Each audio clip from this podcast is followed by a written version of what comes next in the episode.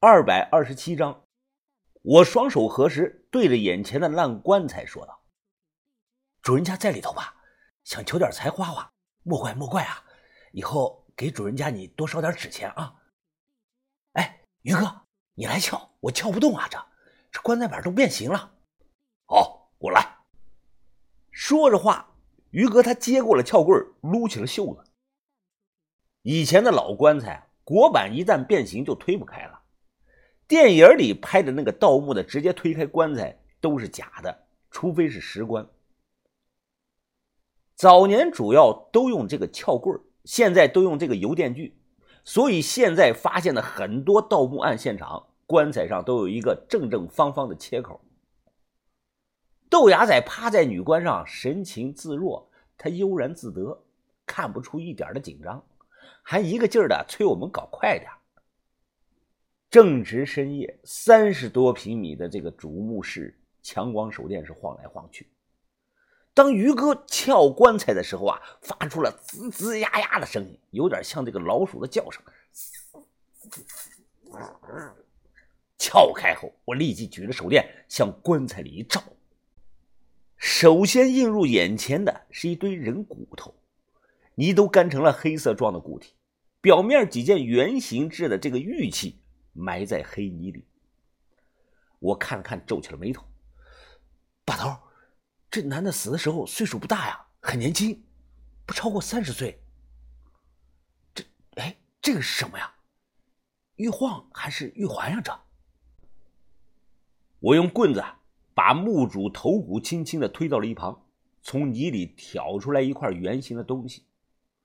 我以为是个玉呢，结果手摸上去是冰凉凉。有金属的质感，颜色泛白。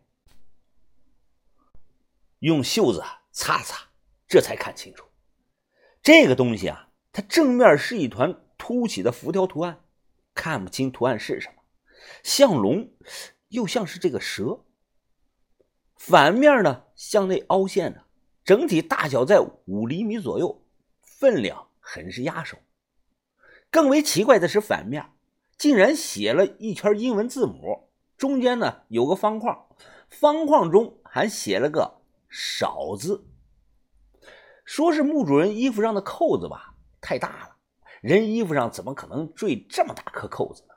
还有啊，这个东西可是汉代的，背面怎么会有英文呢？奇怪呀，这把头，你快看看，这什么东西啊？这不像是玉器。好像是银的，哦，我看看。拿在手上，把头仔细的看了一分钟，他脸上突然露出了一丝的微笑。哈哈哈哈云峰啊，这应该是汉代少府币，舍得用来陪葬的很少啊，所以很少见呐。呃，把头，少府币是什么呀？钱币？这个东西背后？怎么会有英文字母呢？这，这不是英文，是一种防伪性质的记号。少府币是行里人的叫法，在民间，这个东西也叫银龙币。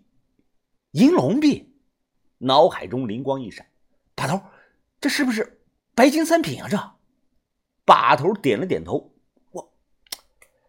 那这个墓主人啊，肯定是富家公子，说不定是汉代哪个大官的儿子了。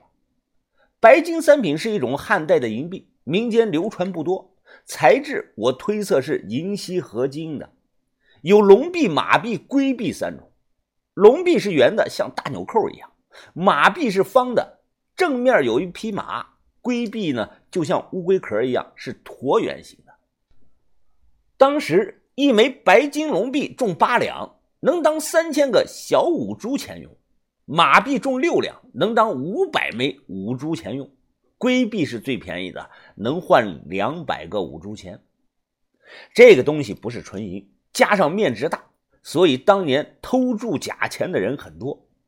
传说汉武帝杀了十多万这个偷铸者，都屡禁不止，这导致后来老百姓不认可这种钱。所以啊，铸造期很短就结束了。我把这个东西啊揣进裤兜，等上去洗干净了再好好的研究研究。这个时候啊，把头他看向了我，快找找，有龙币，大概率还有龟币和马币，白金三品要是凑成一套，价格能翻三倍的。我点了点头，准备继续在棺材里翻找马币和龟币。就在这个时候啊，于哥呢突然按住了我。我们同时抬头，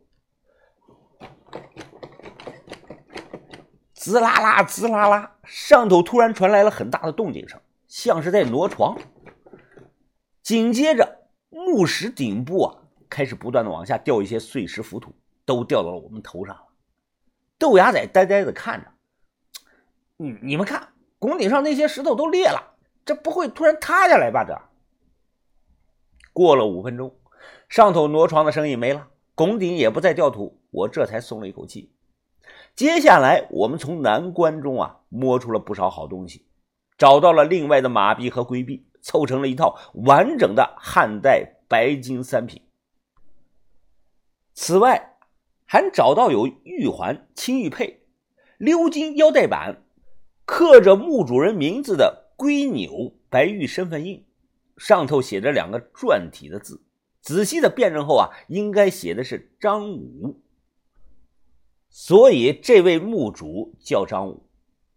身份印不大点儿，哎，就我们成年人大拇指的这个指甲盖大小，包浆浑厚，玉质温润，小巧玲珑。所有汉代的身份玉印几乎都这么大。如果见到了大个的这个身份印啊，那百分之百是假货仿品。除了这些，还有两个石头雕的这个小人分别摆在墓主人的左右手位置。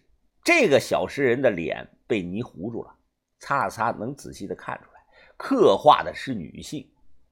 摆在墓主人左手位置的这件石俑，双手拿着件不明的东西，放在嘴边作状要吹。摆在墓主右边的那个手里抱着个古琴，俑身上穿的是衣裤肥大，裤腿做成了喇叭状，这样设计符合力学，放在地上很稳当，不容易倒。于哥看后啊，摇了摇头：“哦，这位汉代的公子哥挺会享受啊，死了不但身边要有老婆陪着，还整两个侍女放在棺材里下去伺候他。”于哥说的没错，这两个石雕小人就是汉代的吹竽抚琴妓女俑。这个妓女啊，不是现代人说的那个妓女，在古代那是真正的卖艺不卖身的女子。我转头看向那具女棺，心里多了丝兴奋感。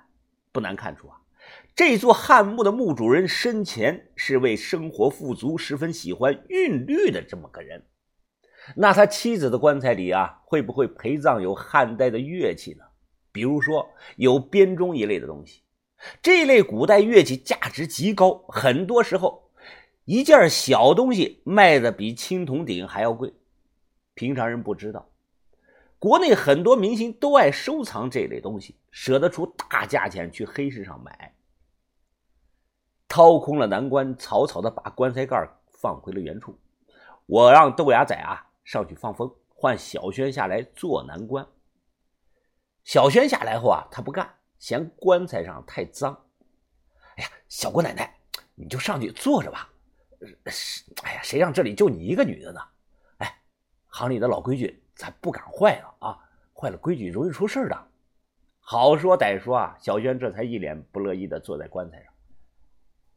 见小轩坐上去了，我看着面前的女官，搓着手。半开着玩笑说道：“牙仔，看着点啊，我要动手弄你老婆了。”豆芽仔没回话，我回头看了看，才意识到啊，豆芽仔上去放风了，很快就撬开了女棺，可结果却令我们大跌眼镜。